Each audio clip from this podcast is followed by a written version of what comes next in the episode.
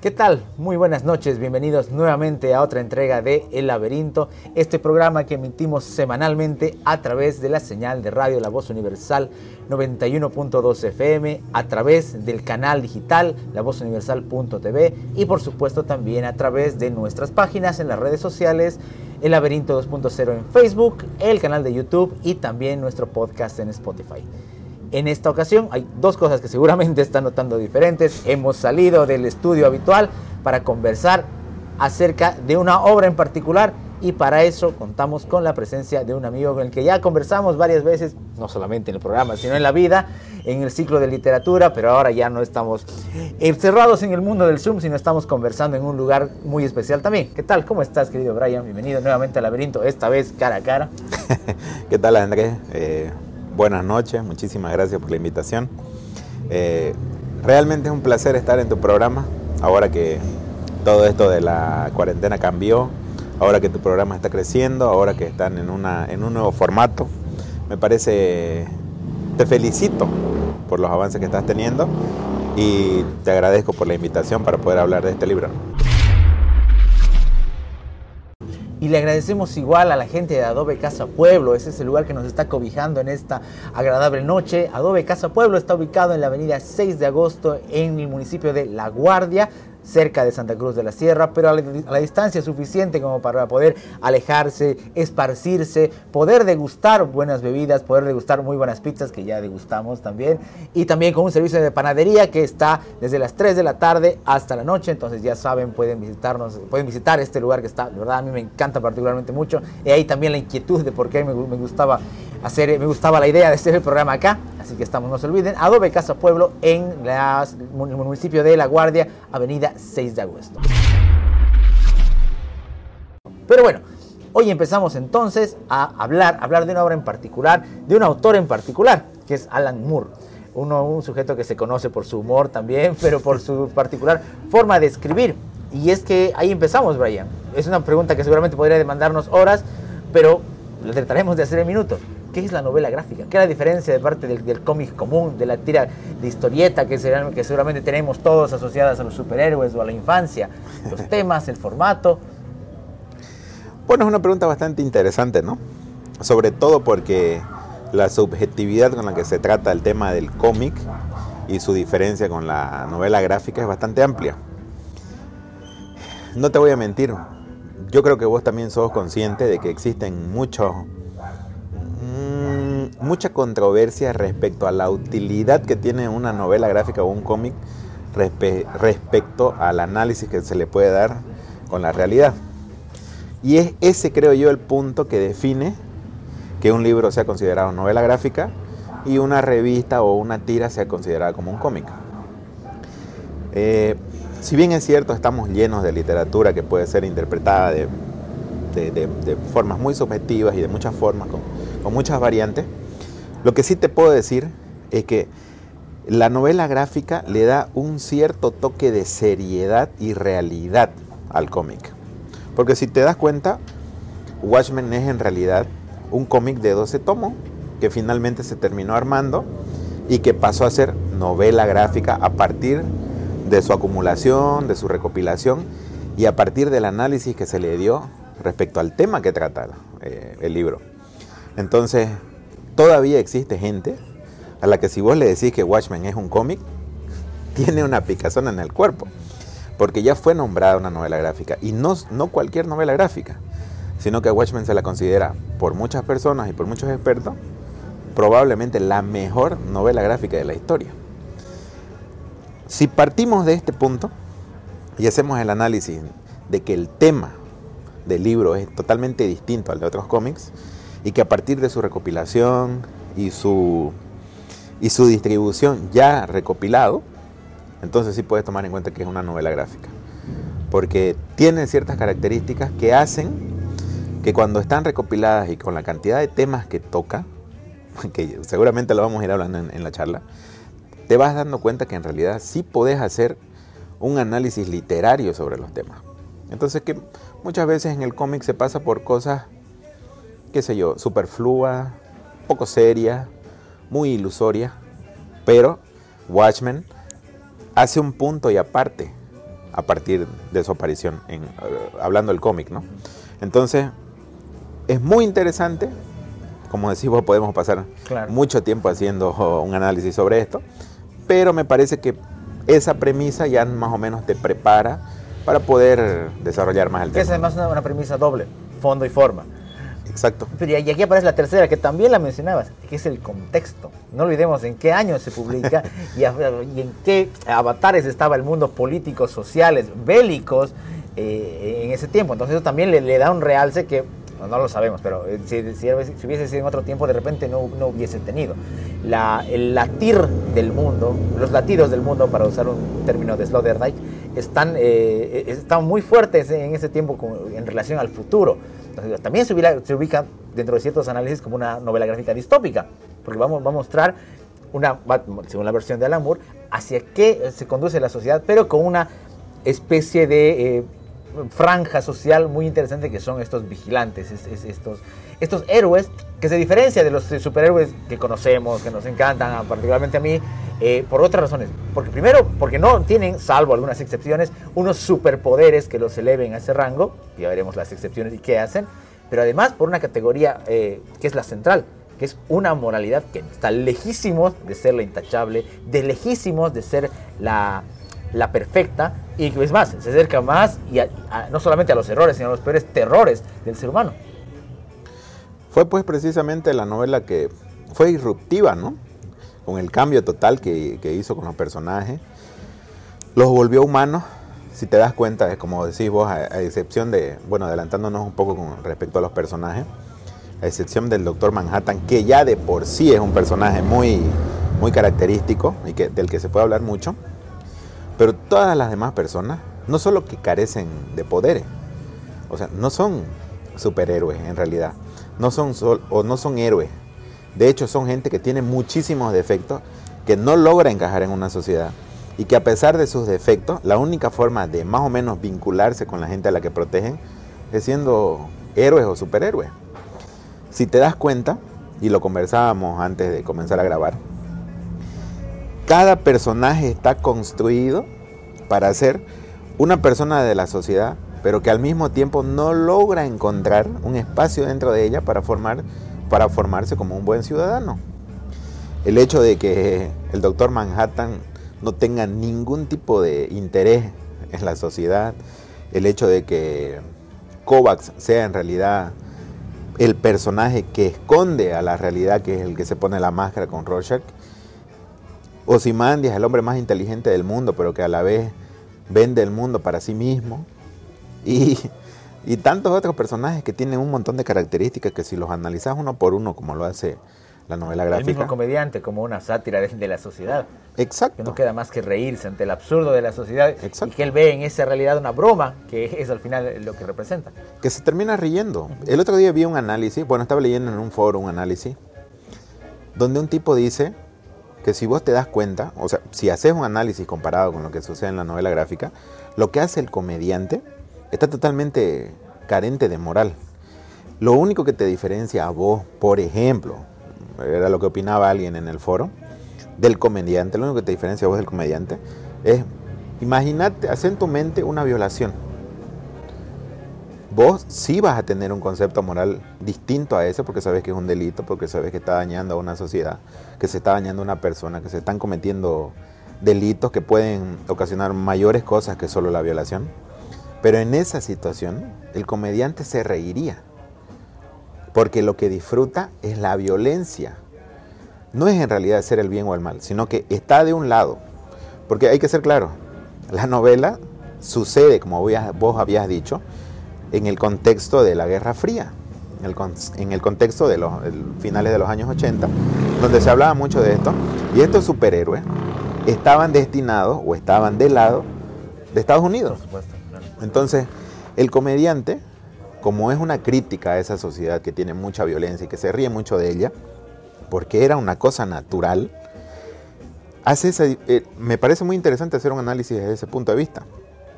Si era una persona que carecía tanto de moral y se reía absolutamente de toda la violencia, la única diferencia es que cuando vos te podrías poner moralmente en contra de un acto tan violento como una violación, pero El comediante no, siempre y cuando esté del lado de Estados Unidos.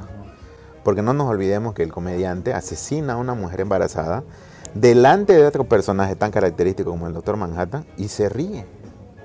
Entonces sí, si miras el contexto, es una, es una crítica muy fuerte a todo lo que puede pasar con la violencia dentro de esa sociedad de aquella época. Y una violencia además eh, alentada, permitida por un Estado, que en este momento es Estados Unidos, digamos. ¿no? Y eso se nota también en cómo en la transición, si recordamos la, novela gráfica, antes de los Watchmen están los Minutemen, que son proscritos, pero algunos quedan todavía con la licencia de poder trabajar siempre y cuando bajo la supervisión y el permiso, y quedan los marginales como Rorschach, como Kovac, que, trabaja por, su lado, haciendo sí un papel más de un justiciero a, su estilo, ¿no? Que igual utilizan unos criterios morales muy interesantes.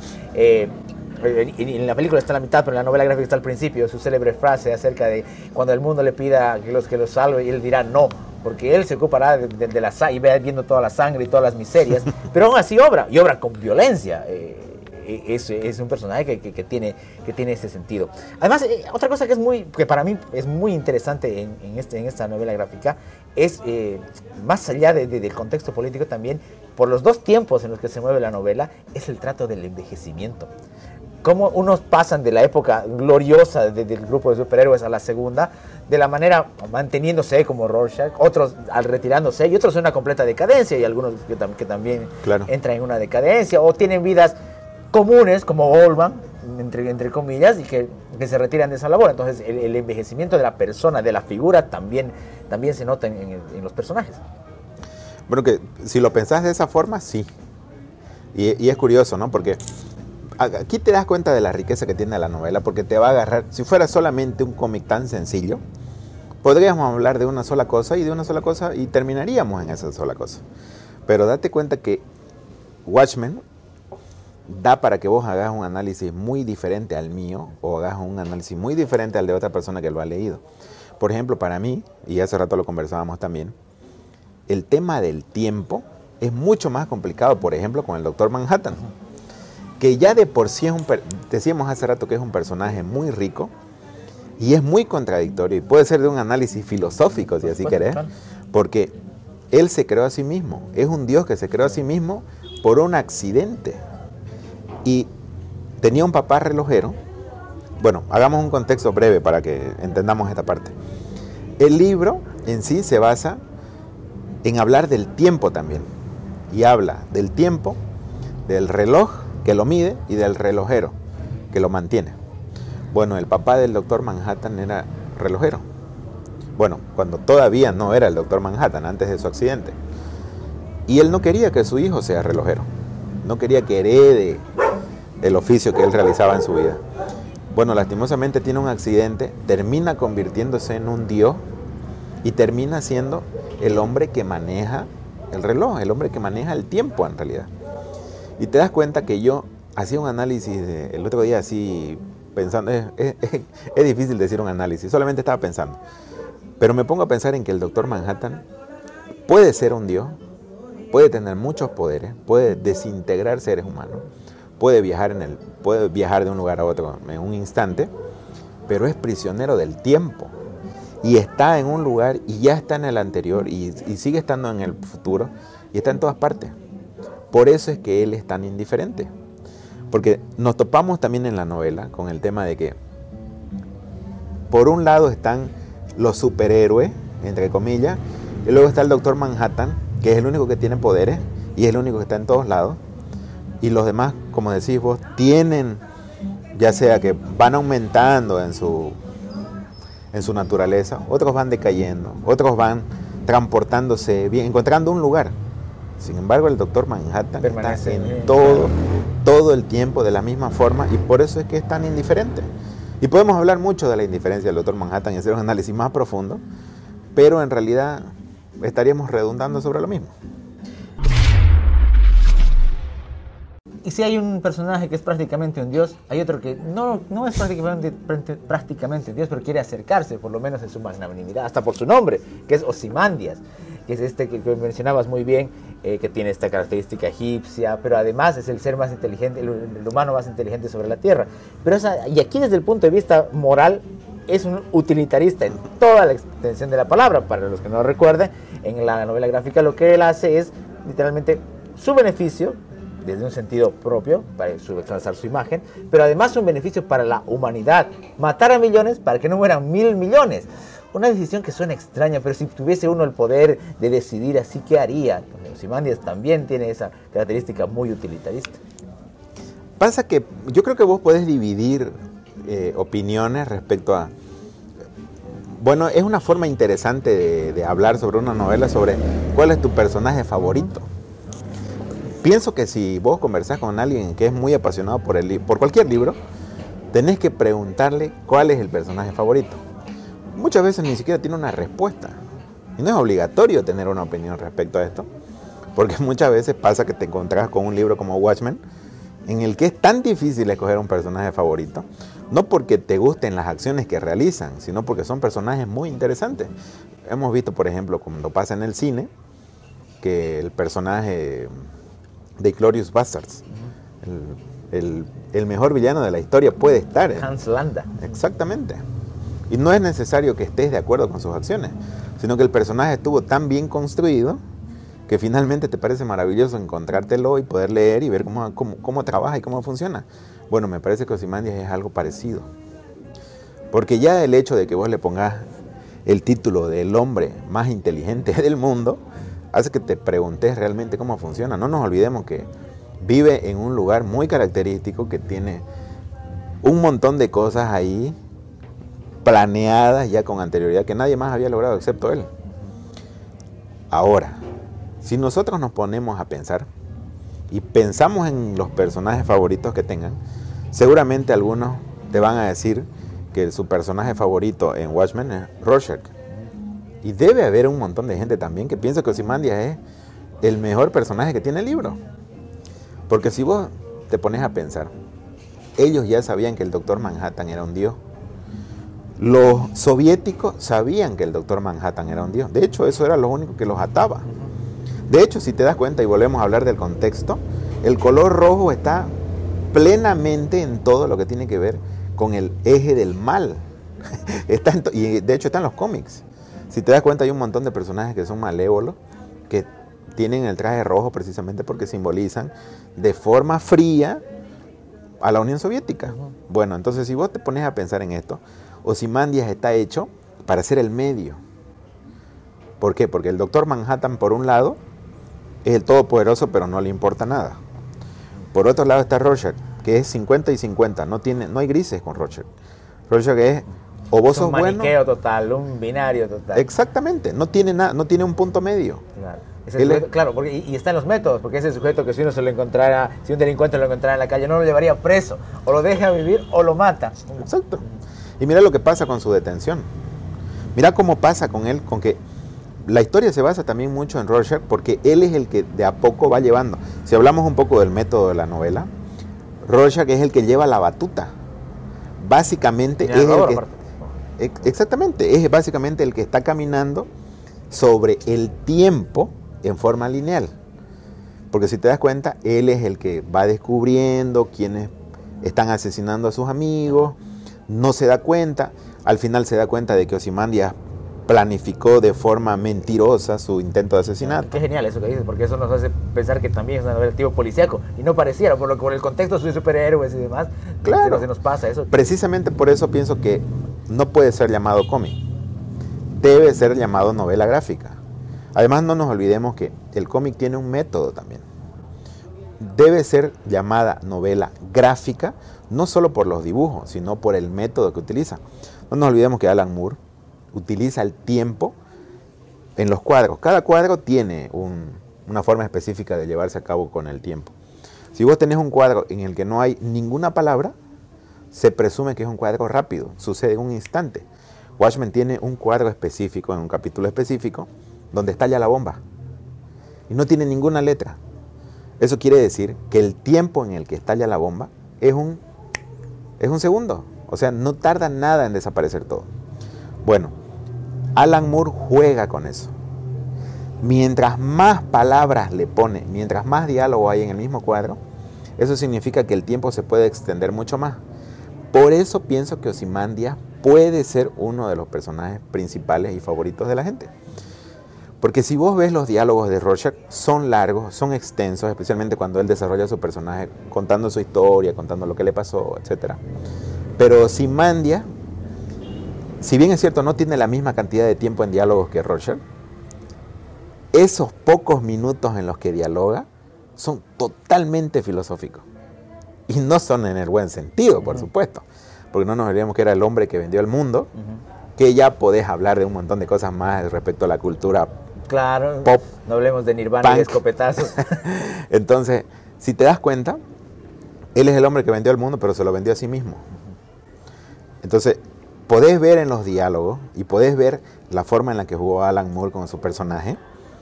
Y va a depender mucho de tus gustos, pero tranquilamente puede ser el mejor personaje que tenga Watchmen. Va a depender mucho de la forma en la que lo veas. Eso, por ejemplo, me lleva a pensar a mí. Yo tuve una temporada en la que Rorschach fue mi personaje favorito. Me parece genial que decida morir por sus ideales. Solamente me parece. No lo haría, por supuesto. Soy más de Nietzsche. Puedo cambiar mil veces mi forma de pensar con tal de sobrevivir.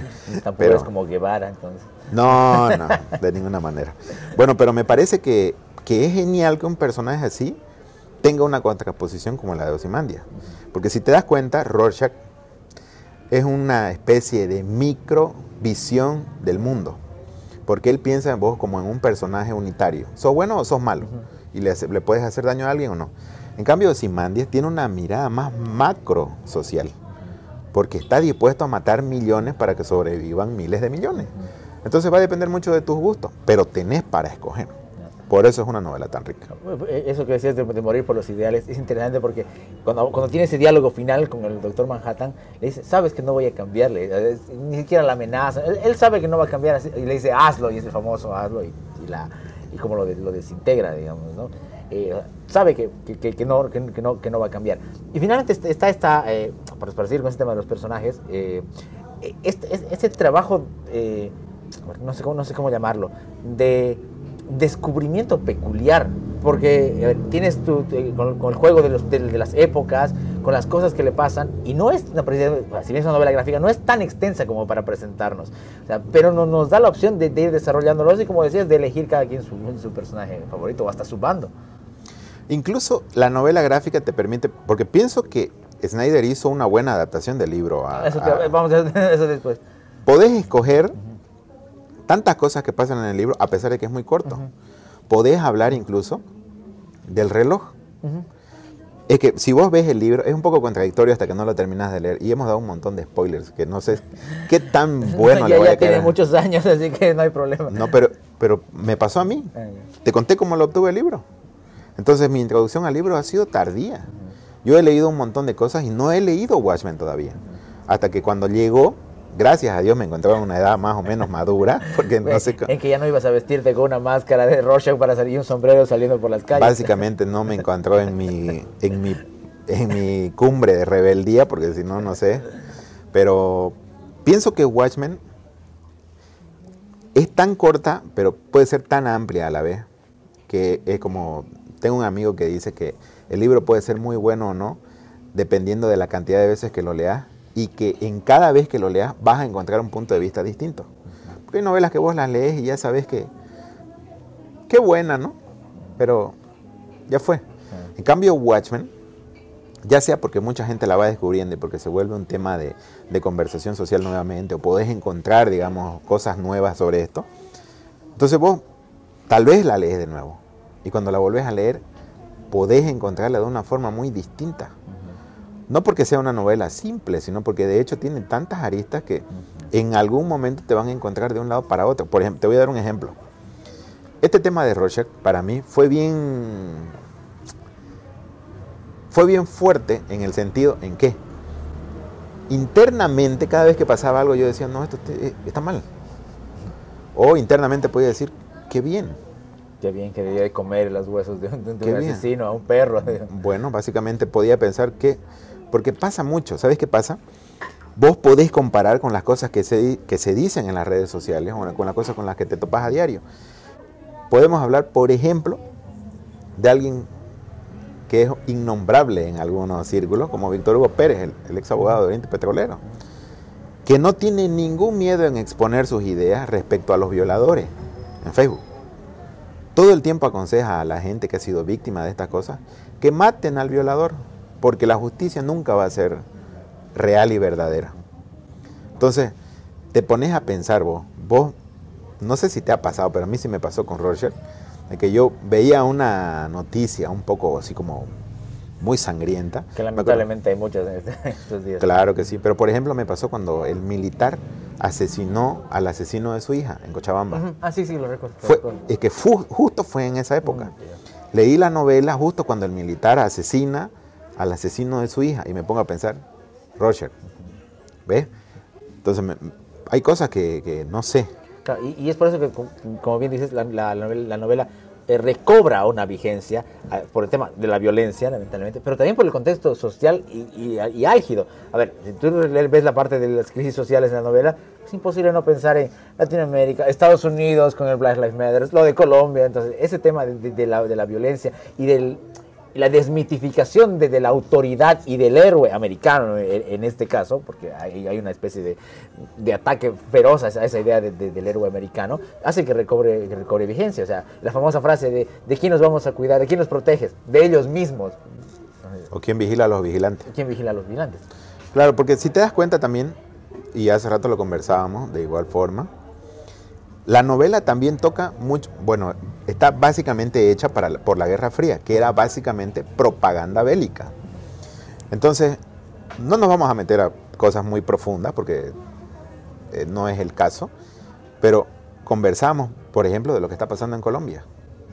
Y hacíamos una comparación respecto a la propaganda política que podían hacer políticos internos del país que ya tuvieron una oportunidad anterior, una anterior gestión. Hay mucho de cómo se cuenta lo que en realidad pasó. Esto de que la historia la escriben los vencedores sucede también en Watchmen. No nos olvidemos de que la novela habla de que los rusos tenían esa prepotencia y esa rabia y esa ira por el doctor Manhattan. El doctor Manhattan al final es el que termina definiendo que los rusos se pongan tan volátiles y tan violentos. Pero la novela también cuenta de que todas las cosas que hacían los superhéroes, incluido el Doctor Manhattan, no se contaban a la sociedad en realidad. Es una forma de contar, una forma de vender. Bueno, si te das cuenta en la novela, no los quieren a los superhéroes. ¿Te das cuenta, no? Claro, claro. Entonces, es la diferencia igual de la figura de los cómics, de las historietas comunes. Exacto. Entonces, hay tantas diferencias que vos podés encontrar pero también hay tantas similitudes que es gracioso. Porque si vos agarrás un cómic o agarrás, no sé, una línea en la que vas a leer cosas como Batman, bueno, de hecho que Batman tiene un, asterisco porque es, distinto, pero Superman, ellos tienen un límite moral. Un límite moral como no asesinar, no agredir de más, salvar siempre a la sociedad y, y etcétera. En cambio, estos tipos, aparte que son rechazados, no tienen ningún límite moral y solamente esperan a que la propaganda política los proteja, nada más. Entonces, por eso son tan realistas, porque tienen el valor moral muy bajo. Y al mismo tiempo, no tienen miedo de decirlo, porque ya de hecho son rechazados por la gente. Y eso te ayuda. Y mira cómo, es interesante, cómo, cómo esta frase de quién vigila a los vigilantes vuelve a nuestro tiempo en el sentido de cómo la violencia ahora es diferentemente visibilizada, de cualquier lado, eh, pero no porque, porque así lo quieran los autores, sino por la, realidad tecnológica. Imagínate, por ejemplo, que todas las represiones que, se vivieron en los años 70, 80, 60 en Latinoamérica eh, no se registraron. y, y nos llega, y aún así nos llega la crudeza de esa historia, frente a esta violencia igual horrible, en otro contexto, desde Latinoamérica, desde incluso Norteamérica, pero que es una violencia casi instantánea, con una transmisión. Entonces la novela no, no juega en ese tiempo, pero hubiese sido interesante un poquito pensando, unos vigilantes en este tiempo que no podrían casi ocultar lo que hacen. Estarían expuestos todo el tiempo. Ahí sí estarían vigilados, entre comillas, o por lo menos visibilizados en su violencia todo ha perdido anonimato, ya lo sabemos, tristemente, pero también la violencia ha perdido. Bueno, si vos, de hecho, si vos te pones a pensar en el origen de la frase, fue hecha casi de forma graciosa. Porque el hecho, la frase dice, ¿no? ¿Quién vigila a los vigilantes? En realidad se refiere a, un escritor que hablaba de, del amigo que cuidaba a su esposa. ¿Quién vigila al amigo que cuida a tu esposa? Solamente que ya pues fue acuñada y apegada al contexto, bueno, de la novela y demás cosas. Pero date cuenta que al final de, la Guerra Fría, o sea, o a finales de los 80, la tecnología no era tan amplia. Pero ya de por sí Alan Moore, ya eh, él veía, porque básicamente este tipo es un genio por la cantidad de cosas a las que se adelantaba, ya él notaba de que la prensa era importante para estas cosas. Tal vez nunca vio las redes sociales, pero hace rato hablábamos de lo contradictorio que puede ser el tema del doctor Manhattan, desintegrando a, a Rorschach para que no se enteren lo que había pasado, porque en realidad al doctor Manhattan no le importa. Claro, lo que iba a hacer Rorschach era contar. Exacto. Lo que él quería era que el mundo se entere de que fue Ozymandias en realidad, y no el doctor Manhattan el culpable de lo que pasó. El doctor Manhattan prefería dejar a los muertos como estaban para que no empeoren y el mundo se unifique. Y en cambio, Rorschach no. Como él era blanco o negro, él quería que la verdad se sepa. Y la verdad era que el creador de todo ese caos y toda esa muerte fue Simandia. Entonces, ¿qué pasa? Rorschach se había adelantado al doctor Manhattan, que es una, es una contradicción del mismo libro, porque el doctor Manhattan está en todos los tiempos, ya lo dijimos, en todos los planos. Pero Rorschach lo que hace es escribir un diario y antes de ir a morir, lo deja a la prensa. Entonces vos te das cuenta de que todo ese anonimato, bueno, al final le dice, el doctor Manhattan mismo decía, ¿no? Nada acaba en realidad, todo se transforma. Entonces, ¿qué, ¿qué, termina haciendo Rorschach? Deja el diario para que la prensa lo termine contando y a pesar de su muerte se sepa la verdad.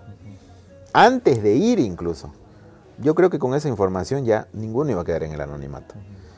Hoy, por supuesto, sería muchísimo más fácil por la cantidad de medios, por la cantidad de tecnología.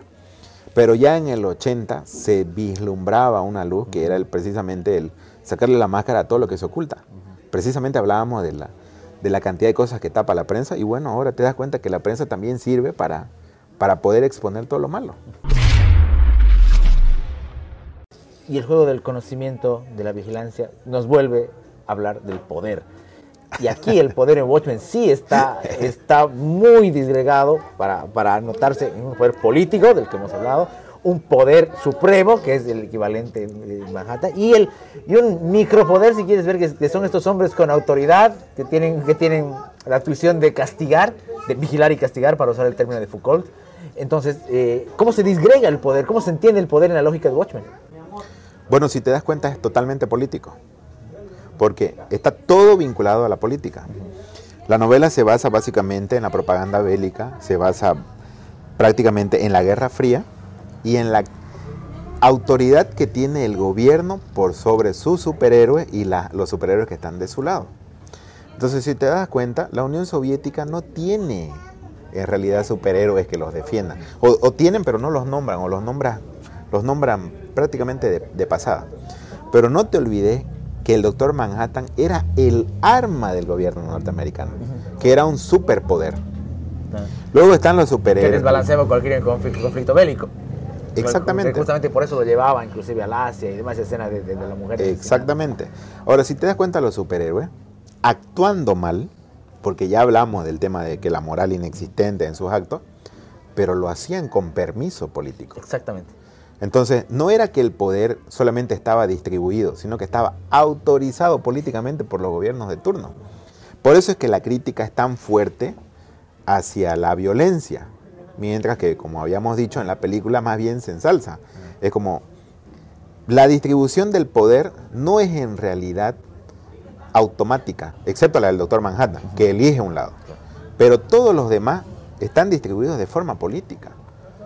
El comediante va y quema a toda esa gente porque se lo autorizaron y lo protegieron políticamente. Rorschach, que era el único perro rabioso que actuaba por su lado, de cierta forma es, date cuenta que lo detienen. Es el único que es detenido, pero es porque actuaba fuera de la ley. Acuérdate que se prohibieron los superhéroes. Exactamente. Entonces, el poder político estuvo autorizado. Ellos eran precisamente los que se manejaban. Por eso es que pienso que la novela es tan política, porque al final el poder, que es tan fuerte lo que se busca, te das cuenta que el poder es netamente político. Ellos son los que autorizan. Por eso la crítica no creo que sea solo a la sociedad, sino también al poder que ejerce el gobierno sobre la sociedad. Ah, ya, ya lo adelantabas, pero es, inevitable hacerlo. ¿Qué te parece la adaptación al cine? hecha por Snyder, que tiene tantos odiadores como seguidores, particularmente a mí me gusta, pero que, que bueno, que también fue, un punto para que mucha gente conozca, porque mucha gente no sabía que era, que era una novela gráfica en su momento, cuando sale Los Vigilantes, porque todavía estamos hablando de 2007, 2009, 2009.